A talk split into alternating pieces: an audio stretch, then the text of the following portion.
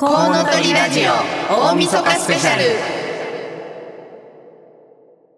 発酵文化を広めようみたいなのがあってそことコウノトリラジオ大晦日スペシャル、えー今回はお聞きのようにスタジオに4人のパーソナリティに集まっていただいております、ね。どんなお話がされるのか どうぞお楽しみに。申し遅れました。私番組担当ディレクターの二平ひろみと申します。えってことはコウノトリラジオ大晦日スペシャル皆さんお忙しい中収録のためにお集まりいただきましてありがとうございます誰がいるかっていうところをまずリスナーさんにお伝えしたいので田崎さんからお願いしますはい、西東京市パパクラブの田崎義則です。えー一男一女の父です。地元の小学校や中学校で PTA や地域の皆さんと楽しく過ごしてます。今日はよろしくお願いします。NPO 法人子どもアミーゴ西東京の小松真由美です児童センターや学童クラブを西東京市内で運営しています今日はよろしくお願いいたしますはい、えっ、と西東京子育て広場ポッポの、えー代表をしております市川敦子です。えっ、と西東京市市内を拠点にして、えー親子で集う広場を開催しています。えっ、と小学4年生の息子がおります。はい、えっ、とフードライフクリエイターの唐木留美です。よろしくお願いいたします。えー私普段何してるのかやっぱすごい考えちゃう。まああの中2の娘と小5の息子と3歳になったばかりの息子がいます。でまあ、3人いると忙しいねってよく言われるんですが結構飛び歩いていて今日もねあの美味しいものを作っていたんですけど発酵食品をできたら子どもたち全員にこう広められたらいいなと思う活動をしていますよろしくお願いしますこの番組は理想の数だけ子供を産み育てられる社会の実現を目指して活動を行っているワンモアベイビー応援団の提供でお送りいたします。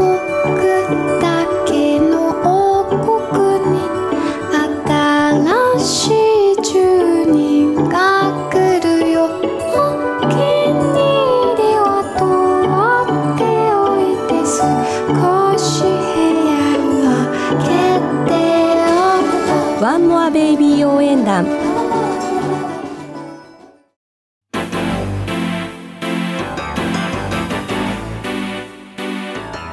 えー今年の4月スタートですね。この「コウノトリラジオ」なんですけども、えっと始まってみて、えーラジオ初体験という方もいらっしゃいます、まあ、回を重ねてそれぞれ皆さん、えー、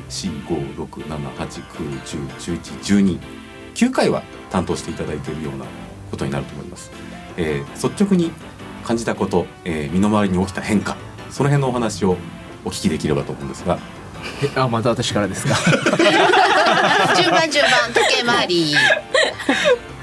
はい、えー今のお話あったように私ラジオの、まあ、パーソナリティなんだそもそも、まあ、初体験だったんですけれどもえーっとそうですね。あの学校のイベントなんかで話をするのはだいぶ楽になったかなと思います。なんかマイク慣れしたしてきたというかそういう感じはあります。はい、それ以外は別に何でしょう。プロダクションから声がかかるとかそういう、はい人生の転機は訪れてないようです。そうですね。小松はですね若かりし頃あの生まれも育ちも函館なんですけど函館に、えー、とコミュニティ FM 放送局の FM イルカっていうのがありましてそこにで、えー、とちょっとだけお話を1年間ほど番組を持って話をしてたんですね。ボランティアだった市民市民アナウンサーみたいな形で。で久しぶりに FM 西東京さんでお話をさせていただいてちょっとこう勘が戻ってきたかなっていう9ヶ月でした。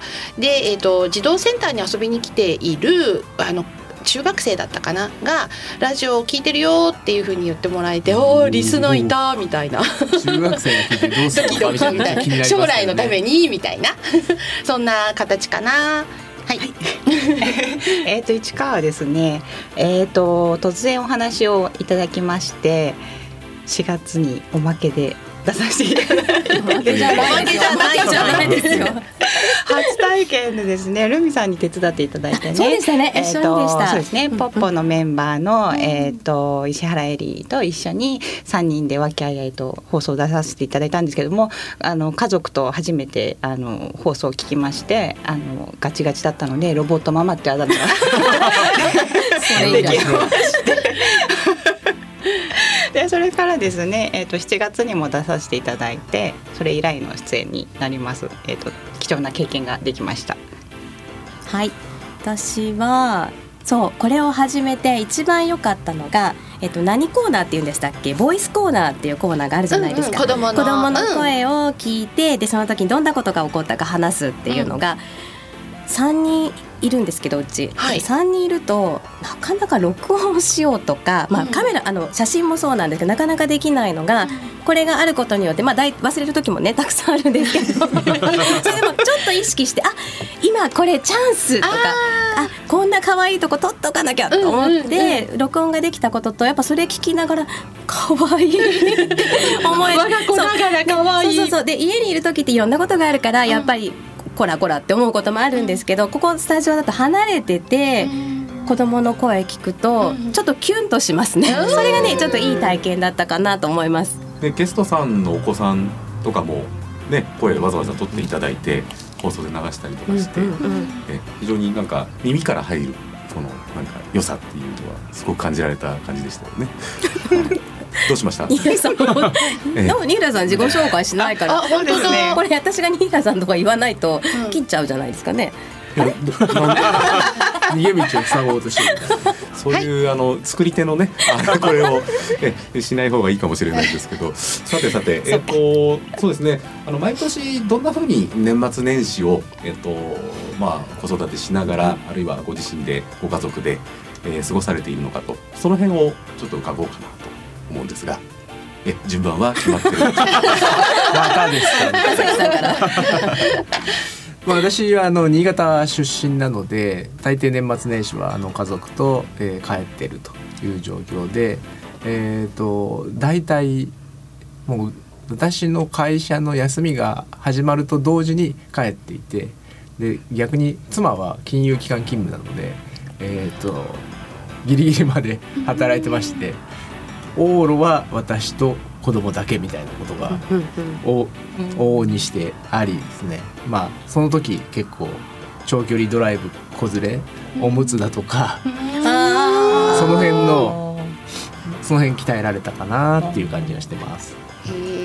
そうですね。小松生まれも育ちも函館って先ほど言わせていただいたんですけど大体北海道の函館に帰ってくるあ帰ることの方が多いかなと思いながら実はここうーんって考えると数年はこの西東京市で高校2年生になる娘が1人いるんですけど彼女と一緒に夫と3人で過ごすことが多いかな。で子供がねちっちゃい時は家で過ごして家族3人であの除夜の鐘聞いてなんていうのが多かったんでスタンダードだったんですがもう高校生になっちゃうと。いないですね。12月31日多分今夜の,、あの夜は「じゃあね」なんて女子出かけちゃうんですね。女の子同士あの神社にお参りにとか。で朝方帰ってくるっていう形かな。ちょっと寂しいですね夫婦2人でね、うん、きっと子供大きくなるとそんな風になると思うよ。寂しいですね。うん、もう今から泣きそうですけど。ごめんごめん。そうならないの子供もいるからね。とあえっと市川ですね、えっと毎年あの主人の実家の名古屋の方に大晦日の朝新幹線乗ってでそうですね。大晦日紅白をおじいちゃんおばあちゃんとうちの息子と主人と5人で見てで、えー、除夜の鐘を聞いて寝てで起きて初詣行って名古屋の朝のあのモーニングを食べる。っていうのが毎年ですかね。ええ名古屋のえっ、人は。と元旦から空いてるんですね。つけるわけじゃないですね。ゆで卵とえっとコーヒーとトーストですね。あんこが乗ったトーああストとか。んこも注文できますね。それが元旦ですすごい。え、お雑煮とおせちはいつ食べるんですか？ね。えー、あそうですね。初詣の前に朝ごはんでおせち食べますね。あそっかそっかそっかね朝ごはんおせちを食べてうん。モーニングですね。あれ朝ごはんじゃあじゃあが二回ありますね。11時までに入る モーニングがた多分注文できるんですよね。おしゃれだね。そういうことなんですね。そうですね。なんか計算おかしかったですね。ごめんなさい。はい、えっ、と私からきは、えー、31日まで、えーバタバタしてることが多いんですけどまずはおせち料理を家用に作ります。で、えっと、実家両方とも実家帰るんですけど、市内なんですよ。両方ともいいじゃない5分羨ましい10分で帰れるとこなので、どっちから行くべきか。最初結婚当初はもう今は31日はうちの家族だけで過ごす、1日は夫の実家2日はうちの実家って決め、もうなんか決まったので今は何でもないんですけど、これ母の日から大晦日から全部どちらを先に行くのがいいのか。でだからさっき後からに行ったお家の方で多分食事とかよくすることになるんですよ。うんうん。えーっとっていうことはどっちどっちの方が大切にしてるっていうことになるのかしらっていうのをすごい最初だけ、ね。最初の12年ですね、うんうん悩みました。はい。でも今は決まりましたっていう感じです。であのうち家族がすごく多いので、えー、とお正月はじうちの実家の方は何の会か飲み会？何？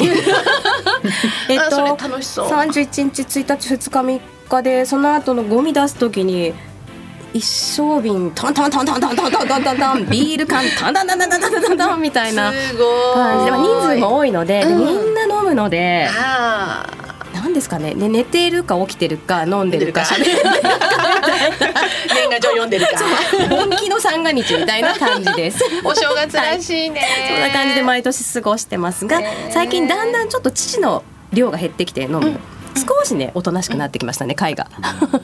こん。な感じです。ありがとうございます。あのこんなんでいいのか。大丈夫です大丈夫です。あの一部大丈夫じゃないかもしれないですけど。あの今までこうまあお子さん育ててきてあるいはまあご家族で一緒に暮らしてきた中で年末年始でまあ良かったこと悪かったこと含めて一番印象に残っている出来事。一番。はい。何も浮かばないい つもルーティンで。なんか変わり映え変わり映えがない。だけど私1日の朝外歩くのすごく好きです。私も今同じこと言おうと思った。空気はすごく澄んでるし,、ね静かだし。で窓がみんな綺麗でピカピカ光ってるでしょ、うん。もうなんかずっと散歩しちゃおうかなっていうぐらいすごく好きで意外と早起きです。夜更かししてるのに早く起きうん。て散歩をしますね、子供連れてそれこそ、うん。私は自分のマンション上がっていってあの人様ん家の玄関の方から富士山を、あの西東京市だとあんまり山がねうん見えないじゃない？環境が。だけど私函館でもう本当に山とかもう海とかがすごい近かったので山見るのがすごい好きでで富士山見て今年も一年いい年でありますようにっていう日かな。これ撮ってないよね。撮ってますよ。使えるのないかなって一生懸命探して、田崎さんはやっぱ元旦からテニス。あの新潟はねテニスコートはね大体空いてないんですよね。雪が一応降るか。そうらね。北海道もそうよ。雪かきで終わるとかそういう。でもあるよ。すごい雪降った時は元旦とか関係なく そうですよね。雪かきしないとね。あのそう雪遊びを子供にさせてて自分が寒くなって引っ込んじゃって、後から子供に怒られたっていうのは今思い出しましたね、寂しかったとか言われていやでも俺は遊んでないから寒いんだけどみたいな。やっぱ雪だるま的な。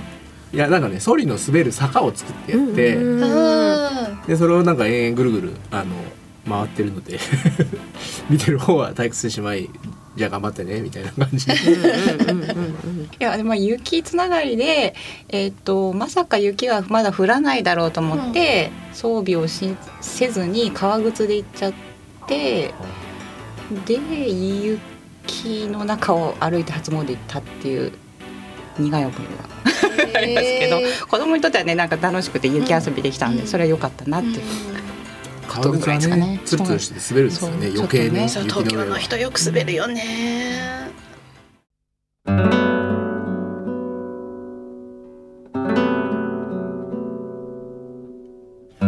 はいそれでは後半でございます「コウノトリラジオ大晦日スペシャル」と言いつつこれ実は再放送がですね元旦の夜11時30分から。酔っ払ってるかも。というわけで、えーじゃあ酔っ払いましょう。ね、お正月気分ということで お手元にね、えーおとそご用意いたしましたので、パチパチパチパチパチパチパチおめでとうございますって感じなんですねパ私だけ量少ないわけじゃないよねあ私の水みたいなんか田崎くん量多いんだけどやっぱりそういうこと体重体重性なんじゃないですかねないですよそれではね、えーはい皆様、えー、明けまして明けましたでしょうおめでとうございますはいあー乾杯はい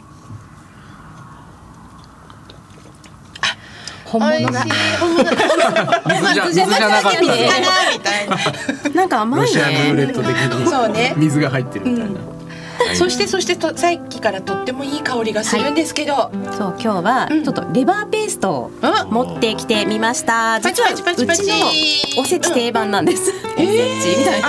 おしゃれなはい。本当？おせちっていうかなんかねいろんな日本の昔ながらのおせちってたくさんまあ意味もあっていろいろあるんですけどうちはまあそういうものもちょっと作りつつ子供たちがみんな好きだけど普段はなかなか出てこないものをいろいろ作っておせちにします。早速一口いただきます。別名夜食べても罪悪感の少ないレバーペースト。それねはい。女性の味方。はい。美味しい。そうなんです。レバー大丈夫ですか？よかったよかった。美味しいですか？美味しい。ちょっとなんか参加してください。ねにひらくんも。えこれえルミさんこれどうやって作るんですか？それねあの、まあ、作り方は普通のレバーペーストと同じなんですけど、まあ、レバーと,、うん。えっと玉ねぎぐらいしか実は入ってなくって材料としては。ただちょっと調味料がうせっかく発酵してるので、はい。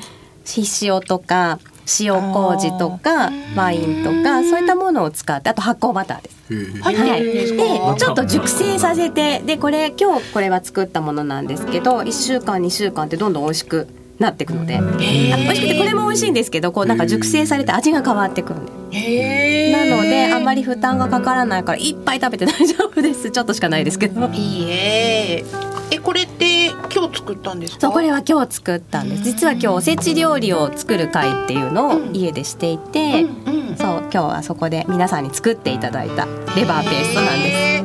美味しい。なんかどんどん進んじゃいます。これだったらねちょっとお正月ずっとなんか食べて飲んで食べて飲んで食べてでもでも大丈夫。太らないし食べ過ぎにもならないしちゃんと消化していくから大丈夫です。えー、ルミさんちはこのおせち料理、ここういう以外にどんなの作るんですか？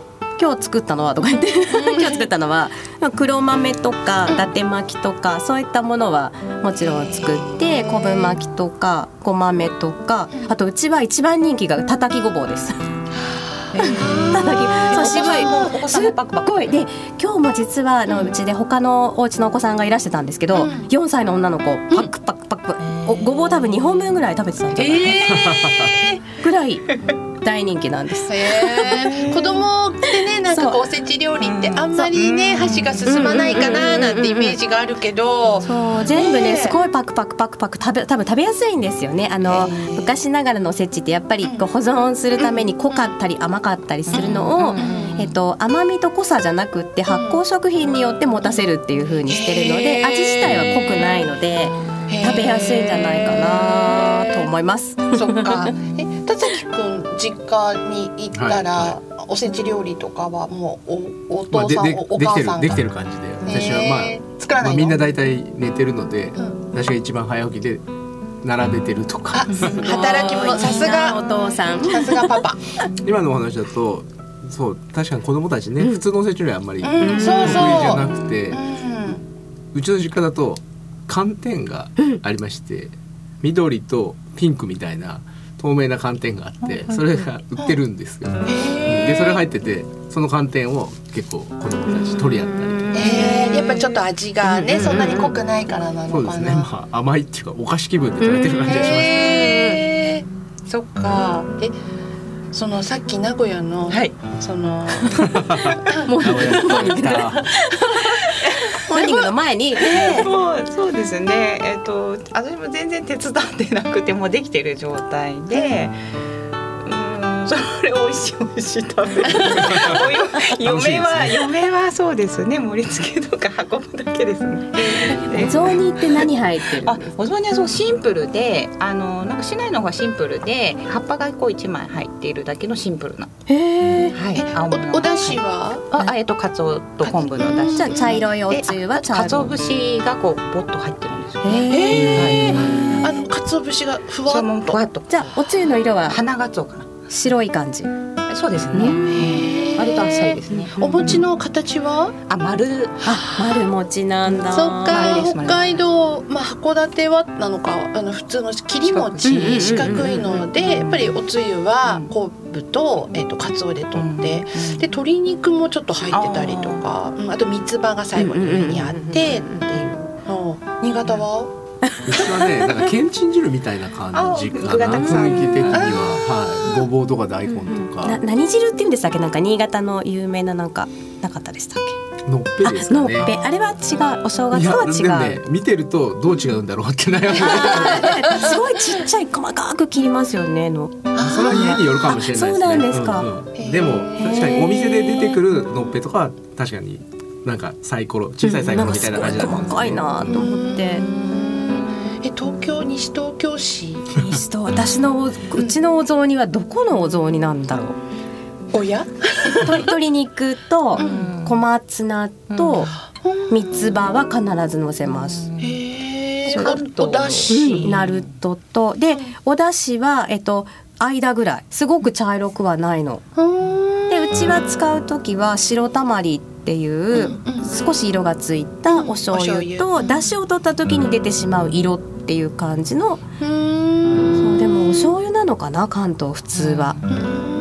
関東のねそうですよね。うん。お子さんは？結構好きですか？食べるの。すごい大好きで私はおも私もお餅が大好き。大体すごい体重が増える。そっちに？何個食べたんだろう？あれ？何キロついてついたんでしたっけうち？みたいな感じになっちゃうんです。へーお餅好きだよね子供ね。美味しいですよね。見ちゃうじゃあえーここでですね、えっ、と今日はあのちょっと収録には来れなかったんですけども、えーちょっとコメントをいくつかいただいておりますので聞いてみたいと思います。NPO 法人子どもアミーゴ西東京佐藤文俊さん。はい今回初めて、えーラジオ番組というものをやらせていただきましたが生まれて初めての経験で、えー大とても楽しかったです、えー多分まだまだいろいろできることがあるんだろうなと思いますが今のところはこんなもんで勘弁してください。でも本人としてはとっても楽しんでいるので、えーもう良い経験をさせていただきました。皆さんありがとうございます。私は血液型が B 型で誰に聞いてもお前はマイペースそのものだと言われるんですが多分これは変わらないので2017年度もマイペースで楽しんでやっていきたいと思います。皆さんよろしくお願いいたします。1週目のパーソナリティは母親の産前産後ケアの NPO 法人マドレボニータの太田智子さん。はい、えー、4月からこの鳥ラジオ始まっての感想なんですけれども私あの市民スタッフをさせていただいてからあの育休も含あの、まあ、除くと4年ぐらいあのもうねラジオでここでお話しさせていただいてるんですけどずっと生放送だったんですよね。で収録っていうのが初めてでなんかあの普通に考えると収録の方が、まあ、ちょっと簡単そうかなと思ったんですけれどもちょっとでも噛むとやり直しになったりとかで 生放送だとやり直ししようがないのであ噛んじゃったなって感じだったんですけどもまた新しいあの経験をさせていただけて面白いなっていうふうに思ってます。またあのやっぱりテーマがこうコントリラジオっていうことでねもう一人子供を産み育てられる。っていうことがテーマなのでやっぱりそこの切り口からあのこう話したいことを選んでいくっていうのもあのすごく面白いなっていうふうに思っています。で特に印象深いのはえっと、庭と蔵のお互い様食堂に取材に行って IC レコーダーを持って取材に行ったことでやっぱりそこでその現場の声も拾ってあの音とかですね子どもたちのあのざわざわした声とかもあのラジオでお届けできたっていうのはすごく楽しかったなっていうふうに思っています。で来年2017年の抱負としてはやっぱもう少し本当にちょっとそういったあのお互い様食堂みたいにちょっと取材に行って音も含めてっていうことをあのやっていきたいなっていう気持ちがあるのとあの私は今はその NPO 法人マドレボニータの、えーまあ、スタッフっていうことで、えー、と番組をしているのでやはり産後ケアっていうことももっともっと番組を通してあの本当に当事者だけじゃなくてあの出産する女性を支える、まあ、パートナーだったりその周りに家族だったり一緒に、えー地域活動していく人にもあの産後ケアっていうことを届けていけたらなというふうに思っています。